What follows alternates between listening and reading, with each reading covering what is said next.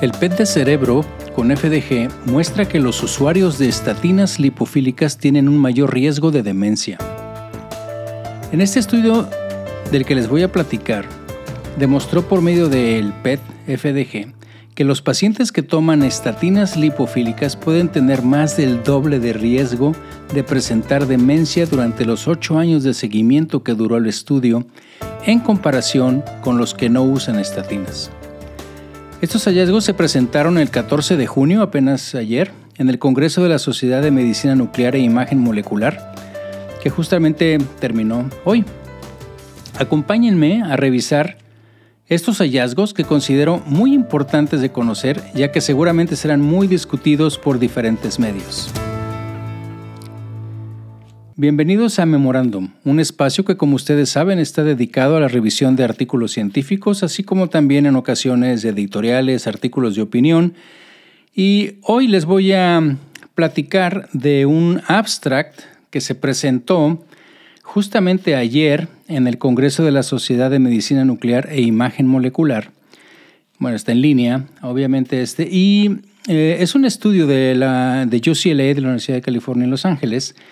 que me pareció muy interesante. De hecho, estaba preparando otro podcast y, no quise dejar pasar esto porque, aunque es un abstract y van a presentar la publicación en extenso pronto, y a lo mejor tendré oportunidad de platicarla con ustedes si así les parece. Pero creo que los hallazgos, al menos en los medios, ya se ha estado manejando bastante y creo que tenemos que estar enterados como radiólogos porque es algo que seguramente nos van a empezar a preguntar, a cuestionar sobre esto que está sucediendo.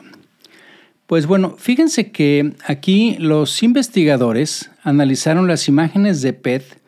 de pacientes que estaban inscritos en lo que se llama allá el ADNI, que es la, bueno, en español es la Iniciativa Nacional de Neuroimagen en la Enfermedad de Alzheimer que es Alzheimer Disease Neuroimaging Initiative, ADNI, y que en estos pacientes que estaban eh, inscritos en este registro y que estaban tomando una estatina lipofílica para el colesterol alto y encontraron que tenían una disminución sustancial en el metabolismo en el área de la corteza singular posterior, obviamente en el cerebro, en comparación con los pacientes que estaban tomando otras estatinas o los que no tomaban ninguna, fíjense. Lo importante de este hallazgo es de que, además de otras cosas que les voy a platicar, el hipometabolismo del cíngulo posterior debemos de recordar que se asocia con la enfermedad temprana de Alzheimer. Entonces, como les decía, ellos son de la Universidad de California en Los Ángeles, UCLA, y están presentando, yo diría en este abstract, en este artículo, una nueva aplicación del PET para ampliar nuestra comprensión de la relación que hay entre las clases de fármacos, pónganse a pensar en esto, ¿no? que son los, probablemente uno de los más comúnmente utilizados y una de las aflicciones más comúnmente presentes del envejecimiento cerebral. Entonces, eh, yo creo que esto es eh, bastante importante porque se está haciendo objetivo, algo que como vamos a ver ya existe mucha evidencia ¿no? que, que respalda el uso de las estatinas, por ejemplo, para reducir el colesterol, obviamente de las lipoproteínas de baja densidad, con la intención de disminuir, como sabemos, pues el riesgo de infartos cardíacos y de accidentes cerebrovasculares. Y hay estudios que sugieren que estas estatinas lipofílicas pudieran tener un mayor riesgo para los pacientes debido a su mayor capacidad para cruzar la barrera hematoencefálica, aunque no se ha demostrado un vínculo directo entre el deterioro cognitivo y el medicamento. Debo decirles que la verdad es que con esto me puse a revisar porque no me acordaba, o tal vez debo ser más honesto, decir no sabía, que había estatinas lipofílicas o hidrofílicas, la diferencia entre las dos. Ahora, bueno, ya estudié un poco, leí un poco de esto. No voy a ahondar porque ni es mi especialidad y tampoco es el propósito de este podcast, pero resulta que las estatinas lipofílicas incluyen medicamentos muy comunes, ¿no? Como la simvastatina, el socorro, el eh, Vitorin, la trovastatina, el Lipitor, que no he escuchado de ese, la lovastatina como el altoprep, y otras que ya son un poco más nuevas como la fluvastatina o la pitavastatina. y se consideran lipofílicas debido a que se disuelven en grasa y pueden llegar hasta muchos tejidos corporales, incluido el cerebro. Esto contrasta obviamente con las otras que son las estatinas hidrofílicas como la rosuvastatina, que es el Crestor, y la pravastatina, que es el Provacol, que actúan sobre todo a nivel hepático y no pasan al cerebro, no pasan la barrera hematoencefálica. Bien, de hecho, si uno revisa los estudios sobre la relación que tiene el uso de estatinas, que acuérdense que, bueno, yo, lo recordé también, son inhibidores de la HMG coenzima reductasa, o sea, la 3-hidroxil-metilglutaryl coenzima reductasa, y cuando vemos eso y el desempeño cognitivo, la verdad es de que haciendo una cosa rápida, como les digo, lo, leí esto ayer y he estado haciendo una investigación, rápida de esto, pues hay básicamente reportado de todo, ¿no? Ya sea para demostrar que hay efectos beneficiosos, incluso nocivos, y muchos artículos dicen que la verdad es que no pasa absolutamente nada con respecto del uso de estatinas con la parte cognitiva. Pero en este estudio, los investigadores buscaron en particular ayudar a aclarar la relación que hay entre el uso de estas estatinas y la trayectoria cognitiva, y eso es bien importante, yo creo que de este estudio a largo plazo de los pacientes mediante, aparte, con el estudio de PET, o sea, un estudio funcional, en particular ahorita con, con FDG. Entonces, fíjense que los autores compararon a los usuarios, pacientes, pero los usuarios de estatinas, que se sabe tienen una lipofilicidad moderada como la atrovastatina o alta como la simvastatina y una penetración de la barrera hematoencefálica con personas que no usaban estatinas o que usaban otras estatinas. Entonces, fíjense que en ese registro que yo les comenté, había 392 pacientes con un deterioro cognitivo leve y que los investigadores ellos eh, incluyeron a 303 que tenían niveles de colesterol disponibles al inicio del estudio. Y los participantes se dividieron en grupos según tres parámetros. Primero, el estado cognitivo inicial, que todos ellos obviamente tenían que tener un deterioro cognitivo leve. Número dos, los niveles iniciales de colesterol, cuánto tenían. Y número tres, qué tipo de estatina estaban utilizando. Y entonces los, los participantes,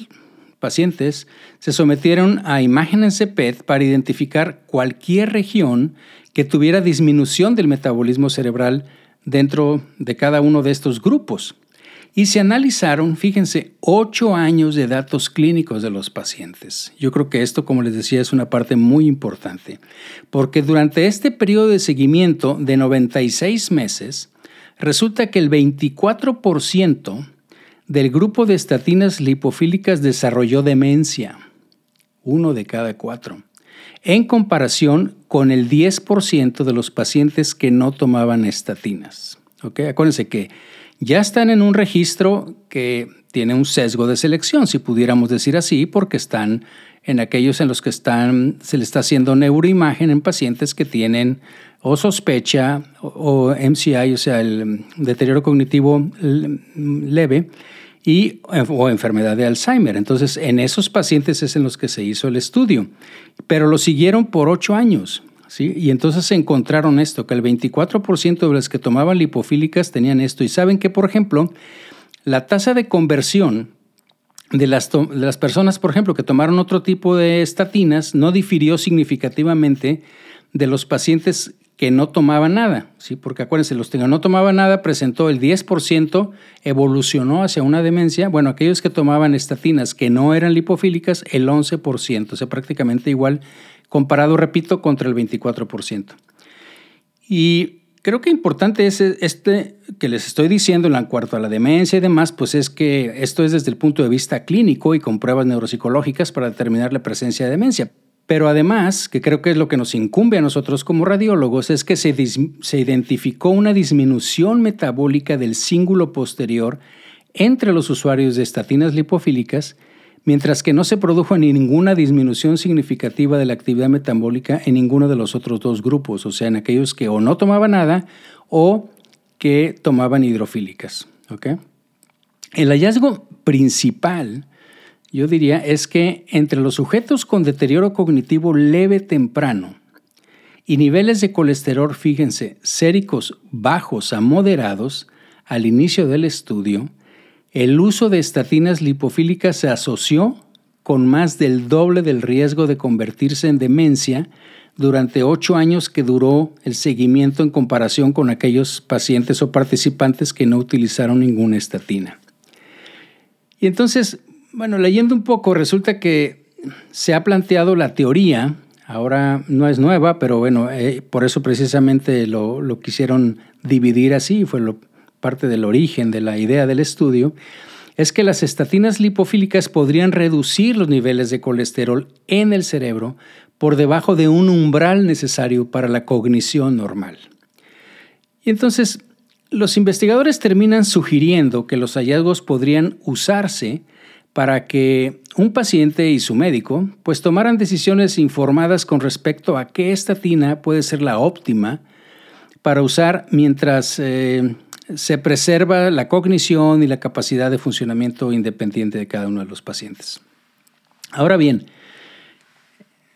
hay una entrevista que le hacen al doctor Silverman, que es el investigador senior del artículo, que también es profesor de farmacología molecular y médica y en UCLA, y él dice que nadie debería deshacerse de sus estatinas basándose en estos hallazgos. En primer lugar, dijo, eh, porque el riesgo elevado de demencia se observó solo en un grupo exclusivo de personas. Y en general, la decisión de utilizar estatinas y la elección del medicamento, pues obviamente como en todo depende de varios factores, como por ejemplo el riesgo individual de enfermedad cardiovascular y si el paciente, por ejemplo, presenta condiciones médicas coexistentes como una enfermedad renal, etc. ¿no? Entonces, dicho esto, si las personas con deterioro cognitivo leve y niveles de colesterol bastante bajos toman estatinas lipofílicas, quizá deban hablar con su médico sobre un cambio en el tipo de estatinas que tomen. Eso fue lo que dijo el doctor Silverman. entonces, bueno, pues como yo les decía, no está claro por qué las estatinas lipofílicas tendrían un mayor riesgo de demencia solo entre los pacientes del estudio con colesterol más bajo. Existe la hipótesis que les platicaba, que si la idea es que ya está bajo, de entrada y le seguimos dando el medicamento que es lipofílico que pasa al cerebro, pudiéramos bajar ese umbral para que se presentara la demencia o que no hubiera la cognición normal que deberíamos de tener con una cantidad de colesterol que probablemente, no lo sé, pero probablemente no se ha determinado específicamente cuál es para eh, la cognición normal. Pero bueno, es posible que en las personas con un colesterol más alto, los beneficios de estos medicamentos superen obviamente cualquier efecto potencialmente nocivo en el cerebro, porque por otro lado, acuérdense que también existe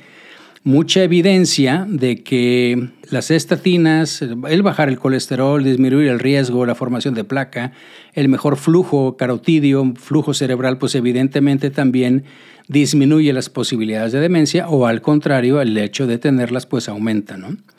Entonces, yo creo que evidentemente falta mucho por investigar y muchas preguntas por contestar, pero mientras eso sucede, probablemente el mensaje es que los pacientes no deberían de abandonar las estatinas, ya que disponemos de mucha evidencia, como les digo, que la relaciona con un efecto protector contra la demencia y así agregamos los, además los beneficios cardiovasculares que ya están bien establecidos y probablemente debemos de seguir recomendándolas. Y claro, si se puede, yo diría, que no hay ninguna contraindicación, pues entonces mejor tomemos una de las hidrofílicas. ¿Qué les parece este estudio? Me gustaría mucho saber sus sugerencias, sus comentarios, si quieren que en un momento determinado, una vez que salga el artículo, lo discutamos en, en extenso. Pero a mí me pareció una información muy importante y de compartir con ustedes. Agradezco mucho su atención y por favor nos escuchamos en la próxima.